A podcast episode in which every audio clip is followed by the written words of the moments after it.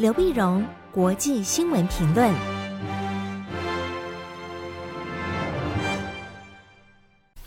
各位听众朋友，大家好，我是台北东吴大学政治系教授刘碧荣。今天为您回顾上礼拜重要的国际新闻呢。第一个，我们先看中国大陆国家主席习近平的中东之行。习近平是在十二月七号，那么前往沙乌地阿拉伯进行国事访问。那么这一趟行程总共三天。三天呢，到沙乌地阿拉伯，他见了跟沙乌地的国王、沙乌地的王储啊，那么高官举行了峰会。那么同时呢，他也参加了第一届中国阿拉伯国家的峰会啊，就是阿拉伯联盟啊，二十几个国家都齐聚在利雅得，跟习近平举行峰会。那也参加了中国和海湾阿拉伯国家合作委员会的一个峰会。啊，就我们叫做那么阿拉伯的合作理事会啊，海湾的合作理事会，在跟他们进行峰会。那这是一个非常重要的一些一系列的外交活动啊，表示那么中国的整个势力呢，整个进入到中东啊，这也是过去中国大陆精心经营沙乌地阿拉伯关系六年的外交成果的一个总结。这其实早在二零一六年一月份的时候呢。沙乌地阿拉伯就是习近平担任国家主席之后，那么第一次啊，第一个访问的阿拉伯国家啊。二零一六年一月，到了二零二零年二月，那么沙利沙乌地阿拉伯国王呢，也是第一个致电支持中国抗疫政策的外国元首。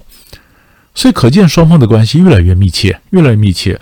那习近平那么也强调呢，沙乌地阿拉伯是多极化世界中的一个重要的一个那么独立的力量啊。多极化世界，因为中国的整个外交呢，就完全致力于打造一个多极的一个国际秩序。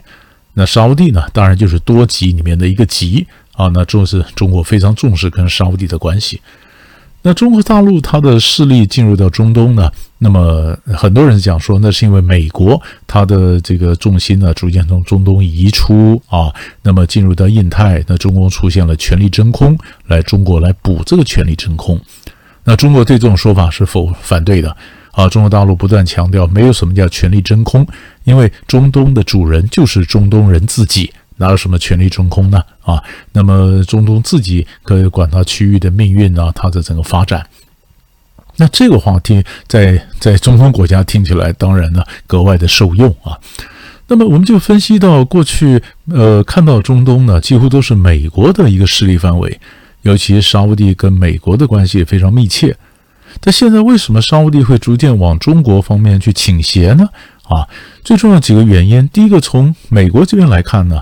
因为美国它过去依赖嗯沙乌地的石油，可是现在呢，它页岩油开采成功之后呢，它对中东的石油依赖越来越减少。啊，那第二呢，沙乌地这边也感觉到美国过去它支持沙乌地的安全政策，可是沙乌地打也门战争啊，介入到也门，那么结果美国在也门方面并没有完全支持沙乌地啊，而且美国呢，那么在这个人权问题上对沙乌地也叠加批评。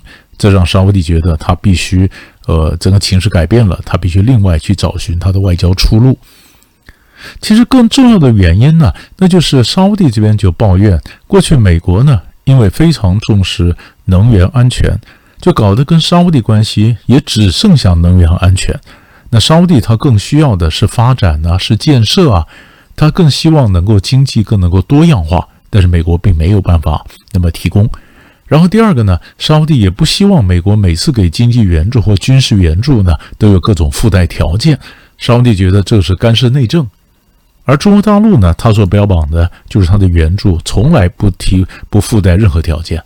那当然，沙乌地听起来当然也更能够接受中国的这种援助。所以近年来我们就发现，沙乌地不只是跟中国大陆的贸易关系啊、经贸关系密切，他也大量的跟中国买武器。不管是那么做导弹啊，不管是呃无人机啊，那么都都跟中国是一个非常重要的一个一个武器的个来源。那么这一次中国大陆跟沙乌地呢，那么访问以后，签发表联合声明啊，双方更加强他们的那么全面战略伙伴关系啊，加强全面战略伙伴关系，他们总共签了呃四十六个协议和备忘录啊，加起来四十六个，那涵盖的合作的面向方方面面。那么从能源呢到 AI 了，那么到基础建设了，到农业了，到金融了，投资了，那么几乎你想到的，他们都可进行合作。合作呢，双方也同意说，把自己的把这个呃双边的这个高级别的接触呢，从原来的副总理级，那么提升到总理级，而双方的元首呢，也同意两年要举行一次峰会，啊，那这个关系是整个的一个大的外交的布局。可是我们又看到中国大陆的外交布局，那可是中东不只是阿拉伯人呐、中东还有波斯人呐、那过去中国的整个外交呢，它是压两边呢，就是波斯人、伊朗和阿拉伯人主要为主的。你看，以沙乌地，沙乌地，可是这次几乎全部都压在沙乌地上面。那波斯人、伊朗这边看起来就非常不是滋味啊。尤其在跟海湾国家举行峰会的时候呢，他也支持海湾国家。可是海湾国家像这个呃阿联酋啊什么这些国家，他们就跟呃伊朗在波斯湾里面有几个岛屿的领土争议。所以伊朗也对这个这个后来的发展表示抗议啊啊，把中国驻德黑兰的大使找来说表示抗议。那么中国大使就说：“嗯，放心，呃，中国的政策是平衡的。所以习近平走呢，中国副总理胡春华也会到阿联到伊朗来访问。好，你来看看这个访问呢，这是一个平衡的。当然，你以胡春华的访问和习近平访问这两个层级不一样啊。那那伊朗当然不见得会很高兴。可是。中国大陆怎么样在强调跟阿拉伯的关系之后，来能够维持跟伊朗这边那个平衡？那中东这盘大棋，那么中国是怎么下的？其实这个也很值得我们持续去关注。第二个新闻呢，我们就看上个礼拜礼拜四，美国跟俄罗斯进行交换囚犯，这是一个非常戏剧性的一个发展哈。那么俄罗斯有一个军火商人叫做布特。布特呢，他有整个的军火王国啊，军王国人家叫他“死亡商人”呐。那么他在在美国这边被抓了，被关了十几年。十几年的上个礼拜四呢，美国同意把他给释放了，是吧？俄罗斯一定要这个人回来啊，交换呢一个释放美国一个职业篮球女将叫格琳娜。格琳娜是二月份被捕的啊，因为有什么电子烟呐、吸食大麻了什么，那么被俄罗斯找个理由就捕了。补了说，那如果要格琳娜这个放回来，那你必须把这个把这个布特那放回来给我。其实美国最想换回来的呢，或者更想换回来的呢，那是一个被俄罗斯关押的一个前陆战队的队员，那么魏伦。魏伦是二零一八年被捕。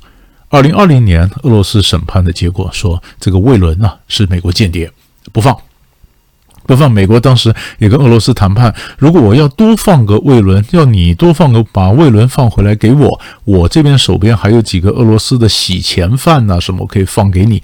俄罗斯说不要，俄罗斯说，如果你一定要魏伦放回来，你还得放个间谍给我啊，放间谍，俄罗斯间谍呢，呃，格拉西可夫，格拉西可夫在德国坐牢。他德国被捕啊，他也伤害到德国人的性命。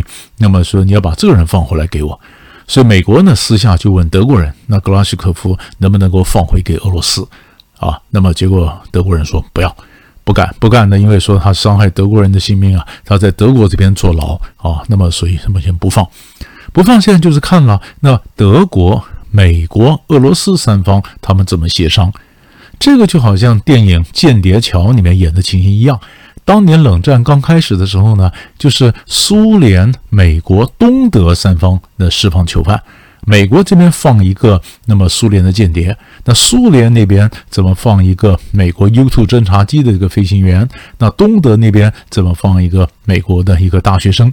啊，当时也涉及到美国、俄罗斯，呃，美国、苏联、东德。那现在呢是美国、俄罗斯、德国，那一样的情形就换球。那换球最后会怎么换？两个大的一个间谍能不能够示范放回来？这是我们可以持续看的一个非常故事性的一个发展。第三块大的新闻呢，我们就看印太这边的军事布局啊。上礼拜四，美国联邦众议院以三百五十票对八十票通过了二零二三财年的国防授权法案。那这个国防授权法案里面呢，国防经费呢是八五八零亿。啊，八千五百八十亿，八十亿呢，其中一百亿美元呢是支持用来支持台湾面对中国大陆威胁的时候的援助啊，八亿是做乌克兰给乌克兰援助。美国国防部的印太事务呃助理部长呢，呃瑞特纳就表示，他说二零二三呢将是在印太军力部署变革的一年，美国会陆续加强跟菲律宾和澳洲的合作，这是美国这边。那。日本呢，也和澳洲在上礼拜进行了二加二的会谈。礼拜五，礼拜五也跟澳洲说加强合作啊。那么他们在东京举行会谈，日本的外相林芳正、防务大臣滨田靖一，那澳洲的呃外交部长黄英贤、国防部长马勒斯啊，双方也加强日本跟澳洲方面的这个合作。那更重要的是，日本现在也在增加国防预算。啊，也就上个礼拜呢，国防预算呢，那么岸田文雄表示，国防预算要增加到 GDP 的百分之二。过去大概都是日本 GDP 的百分之一，现在增加百分之二。百分之二呢，那么一后来日本又宣布要和英国跟意大利共同建造新型的战机，因为过去呢，日本的战机是美国的 F 三十五，F 三十五呢，它基本上它是地对海。可日本现在需要是空对空的战机，这样才能够对对抗中国大陆的歼二十。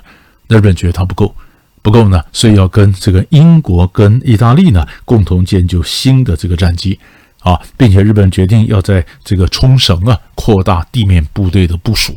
所以不管日本的经费，日本的新的战机啊，那日本怎么地那么呃呃地面的这个部署扩大，那么。